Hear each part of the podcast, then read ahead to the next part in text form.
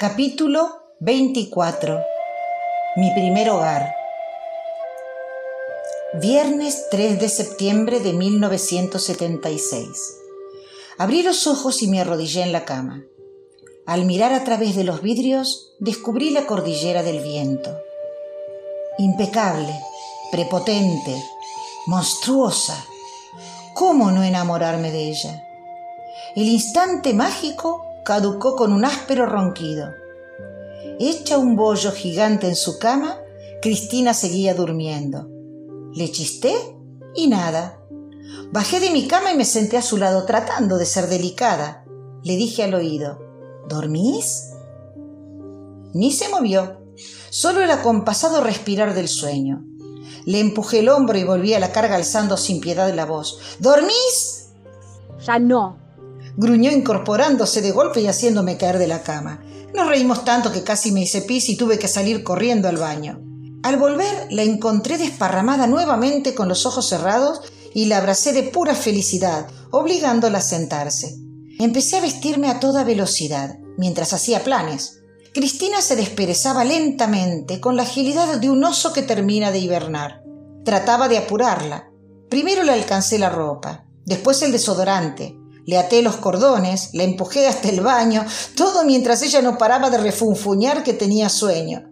Cuando por fin estuvo lista, bajamos a desayunar. Café con leche, pan casero, dulce de frambuesas. Todo se veía delicioso, pero yo no podía pasar un bocado. Me dolía la panza por el atracón de la noche. La cocinera me propuso un té con poleo. Me dijo que era un yuyo aromático y digestivo, que crecía silvestre a orillas del arroyo, pero que si quería el té debía ir a buscarlo personalmente, porque lo usaban fresco, recién cosechado. Cristina me agarró de los hombros y haciendo un trencito me llevó hacia afuera. Bordeamos el hogar y descendimos hasta el agua cristalina que corría a pocos metros del edificio. ¿Cuánta felicidad puede entrar adentro de una persona sin explotarla? En ese momento sentí que había llegado al límite. Cristina me mostró cuál era la planta, de hojitas redondas y velludas. Al arrancarla, su perfume descarado se metió en mis fosas nasales y recorrió mi interior como brisa fresca. Aquellos primeros aromas serían coordenadas que me devolverían por siempre, una y mil veces a mi. Una vez que me sentí repuesta gracias al tecito, Benito se ofreció a llevarme al pueblo, a la casa de una tal Adriana, directora de la única escuela secundaria de la zona. Seguramente ella me podría ayudar, como solía hacerlo con los profesores que recién llegaban a su escuela. Cristina tuvo que quedarse a trabajar, así que nos despedimos con un abrazo y acordamos vernos el fin de semana. Mientras recorríamos el camino hacia el pueblo, conversaba animadamente, hasta que me quedé embobada al ver cruzar el camino a dos muchachitos a caballo llevando un rebaño de cabras. Benito, al ver mi gesto, me dijo, Estos chicos seguramente son alumnos de tu escuela. Vas a ver, no fallan nunca, pero porque necesitan el almuerzo. Pero cuando llega diciembre, desaparecen hasta marzo. Se van a los valles altos, la veranada le dicen. Y señaló las montañas del fondo. ¿Por qué? ¿Dejan de venir a la escuela para ir a la montaña? Suben a alimentar los rebaños con los pastos tiernos que aparecen cuando se derrite la nieve, mientras crecen y cobran fuerza los pastizales de los valles bajos, que los que le van a dar alimento durante el invierno. Tenés que entender que acá lo que más importa son los rebaños, es la supervivencia de esta gente de sus familias. Y los padres se conforman con que los chicos sepan leer, escribir y hacer las cuentas del almacén. Lo demás se lo enseñan ellos. Esas cosas nunca las había imaginado. No estaban en los libros. Las aristas de la realidad eran infinitas. Y el primer paso para ubicarme en ese mundo era asumir mi ignorancia y dejar los prejuicios de lado. Llegamos al pueblo donde el sol lo había cambiado todo. Ahora podía ver los colores y texturas, la gente caminando alegremente por la calle y los chicos jugando. Algún auto, un par de carros, Un hombre a caballo y varios en bicicleta circulaban sobre la tierra compacta. Al borde de las veredas de la avenida principal, la del bulevar por donde la noche anterior había entrado el micro, se veían rosales, flores abiertas y pimpollos que con la oscuridad no había podido distinguir. Yo intentaba devorar con los ojos mi nuevo pueblo, para pertenecerle más pronto. Nos detuvimos frente a un chalet. Benito tocó bocina y en segundos una mujer joven abrió la puerta. Al reconocer la camioneta, hizo un gesto de asombro y vino a saludar. Benito nos presentó sin bajar de la camioneta. Pero qué chiquita es. Parece una alumna de mi escuela. Bienvenida. Me preguntó si ya me había instalado y le conté que no había traído muebles porque nadie me había avisado. No te preocupes, no sos la primera. Y dirigiéndose a Benito, agregó con evidente ironía. Elba se ofreció a solucionar el problema, supongo. Se miraron con complicidad, por lo que parecía un chiste interno. Hasta que armes tu casa te puedes quedar conmigo. Ofreció Adriana con ternura, y dirigiéndose a mi protector agregó. Estaba haciendo unos buñuelitos de manzana. ¿Venís a probarlos, Benito? Él respondió que tenía tarea que hacer y se fue. Parecía satisfecho por dejarme en buenas manos. Seguía la mujer. Entramos a la cocina comedor. Un espacio luminoso con detalles femeninos, cortinas bordadas, panera haciendo juego, un delantal colgado lleno de volados y flores. En la mesada había un bol de vidrio con harina y a su lado una manzana cortada en gajitos que se veía muy tentadora. O quizá era por mi apetito, consecuencia de un desayuno tan sano y austero. Mientras Adriana batía la preparación, me contó que esperaba un amigo. Para ella sola no acostumbraba hacer esas delicias. Entre preguntas y anécdotas nos fuimos conociendo.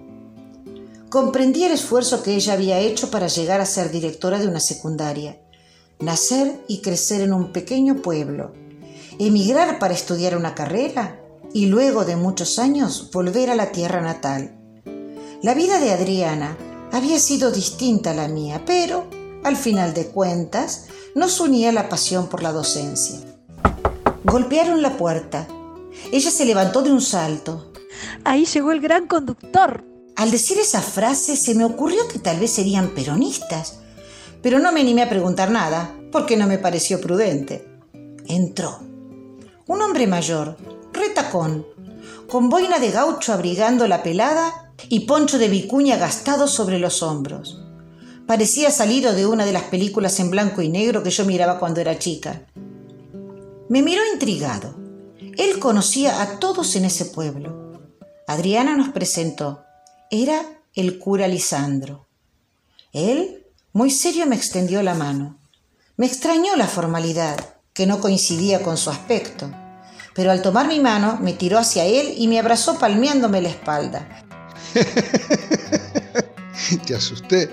Lo único que le falta a este pueblo es un cura fruncido. Villaleufú necesita gente joven. Bienvenida, Marita. Lo único que me faltaba, un cura macanudo. Ahora sí que me sentía en casa. Tenía ganas de contarle de todo, pero decidí guardar compostura como me recomendaba siempre mi mamá. No apabulles a la gente, siempre me decía. Aunque Lisandro pasaba los 60, su espíritu joven se notaba en el brillo de los ojos, en la pasión que ponía para hablar.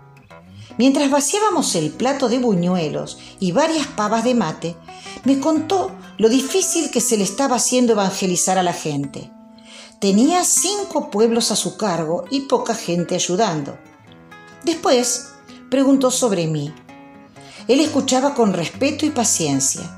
Sentí que comprendía mis lágrimas cuando le hablé de mi propósito, del mundo nuevo para el hombre nuevo, del dolor de la violencia y las muertes que no podía entender. Adriana nos escuchaba mientras leía una revista. Se mostraba distante. No parecía interesarle demasiado nuestra conversación. Lisandro me contó que a veces no encontraba la forma de sacudir la modorra de la gente y terminaba paralizado él también. En ocasiones se sentía vencido, pero era entonces cuando Dios lo sacudía de las formas más novedosas y volvía al ruedo. Acariciando mi cabeza agregó que tal vez yo era una zamarreada de Dios. Me hizo reír con su ocurrencia, aunque entendí perfectamente de lo que me estaba hablando. Cuando eran casi las once de la mañana antes de irse, me ofreció un catre y un colchón viejo. Acepté agradecida y me aseguró que a eso de las cinco me lo llevaría a la casa. Era temprano todavía para almorzar y nos habíamos llenado de buñuelos, así que Adriana me invitó a conocer el pueblo. Aproveché para pedirle que me llevara al correo. Bajo el sol del mediodía, el frío ya no era tanto. El perfume a madera quemada de las estufas se mezclaba con el aroma de las comidas que salían de los hogares. Pasamos por la iglesia muy pequeña, con la pintura sucia, descascarada y el techo de chapas vencido.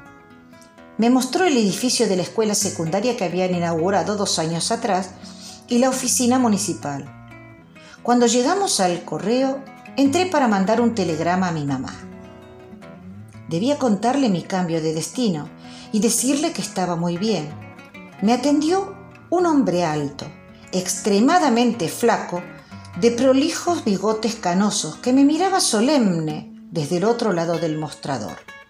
Tenía una camisa blanca impecable, pullover escote B, corbatín negro y anteojos pequeños en la punta de la nariz. Una verdadera antigüedad.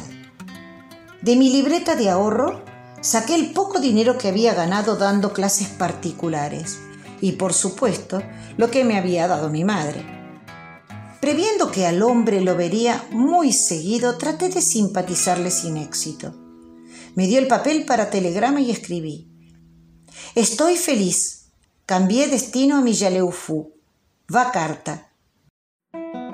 Cuando salí del correo, Adriana me presentó a un par de alumnas que egresaban ese año y se habían acercado a conversar cariñosamente. Recordé mi relación con la madre Beatriz. ¿Cómo estaría? ¿La volvería a ver? Un nudo en mi garganta me quitó el aire. Por suerte, Adriana, que no se había percatado de mi cambio de ánimo, me agarró del brazo y me arrastró hasta la esquina para señalarme al final de la barranca, a unas diez cuadras, un río gris y ondulante. Era el Milla Leufú, río de oro. Le dije que alguna tarde me iba a ir a sentar en la orilla con un colador y encontraría una pepa como una manzana. Volvimos a la casa conversando animadamente sobre lo que cada una haría si encontrase una fortuna en oro. En verdad, éramos muy diferentes. Cuando por la tarde, después de la siesta, llegamos a mi casa, abrí la puerta, agradecí a Dios y a todos los que me cuidaban y entré con el pie izquierdo para desafiar las supersticiones. Mi habitación era un lío. Con la emoción de la llegada había dejado todo tirado. Me dio un poco de vergüenza, yo era desordenada, pero no tanto. Mientras miraba sin saber por dónde empezar, escuché la voz de Lisandro que traía la rastra un viejo catre y un colchón fino de lana. No me alcanzaban las palabras para agradecerle abrió el catre contra la pared y puso el colchón. El olor húmedo y viejo era igual al de la casa de campo de mi tío Domingo. Me dolía la cara de tanta alegría, no podía dejar de sonreír. Adriana me dijo que me iba a traer algo. Por la ventana la vi irse con Lisandro, en el Reno 4, destartalado, que era del cura. Tendí la cama y fui ordenando algunas cajas volvieron con un pupitre doble de madera antiguo que podría usar como placar, una pequeña mesa, una silla, un jarro, un plato hondo de aluminio y un juego de cubiertos. Mi carpa ya estaba armada. Antes de irse, el cura se paró en la puerta y me dijo, Casi me olvidaba. ¿Te animas a dar catecismo a partir de diciembre? Salté de la emoción y me puse a aplaudir como si fuese tonta. Divertido agregó. Parece que va a haber cambios profundos en la iglesia este año. La señorita Felicia ya va a cumplir 80 y le cuesta caminar. Dio catecismo durante más de 30 años y hace un tiempo me pidió que la releve. Su último grupo toma la primera comunión el 8 de diciembre, Día de la Virgen. Así que podrías empezar con los nuevos la semana siguiente. Ante la propuesta, me atreví a ir más a fondo aún. ¿Te parecería bien si armo unos cancioneros y llevo la guitarra a las misas para cantar con la gente? Encantado con la propuesta. Y como soy guitarrero viejo, me las enseñás para tocarlas en los otros pueblos. A ver si podemos salir de la época medieval. Cuando se fueron, ya era tarde. Me abrigué porque estaba haciendo frío y salí a comprar casi corriendo hasta el almacén de Sinforiano, que ya estaba por cerrar. Cristina me lo había recomendado. Era más barato que el de la Pepa, el de la historia de la piedra de oro gigante. Entré al local enorme. El almacén de ramos generales era tal cual como me lo describía mamá, los del campo.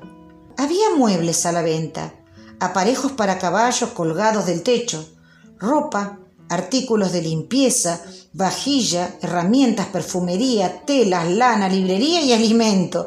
Menos remedios, todo lo que uno podía necesitar y más.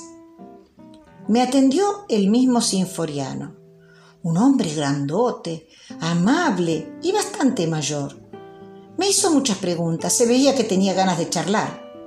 Compré algunas cosas esenciales para comer, limpiar, querosén, una almohada. Lo sentí tan amable que me animé a pedirle si me podía dar dos cajones de madera, de esos que traían la fruta, para usarlos como mesas de luz.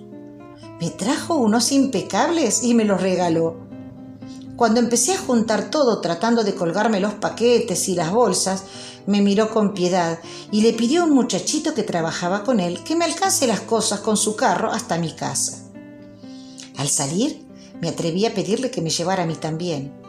Se extrañó un poco, las maestras no andaban en carro, pero además de divertirme, en un ratito pude estar en casa. Tardé unas horas en dejar todo acomodado. Como broche final, al frente de los cajones que había ubicado a los costados de la cama, colgué un par de repasadores floreados que había traído de Buenos Aires. Arriba, unos cortes de hule a cuadritos. Encendí el calentador gran metal y calenté agua en una lata. Entonces me bañé con una esponja. Ya en camisón cociné polenta en el plato. Llevé todo a la mesa y cené en aparente silencio, sintiendo que había alcanzado la mayor felicidad que era posible en esta tierra.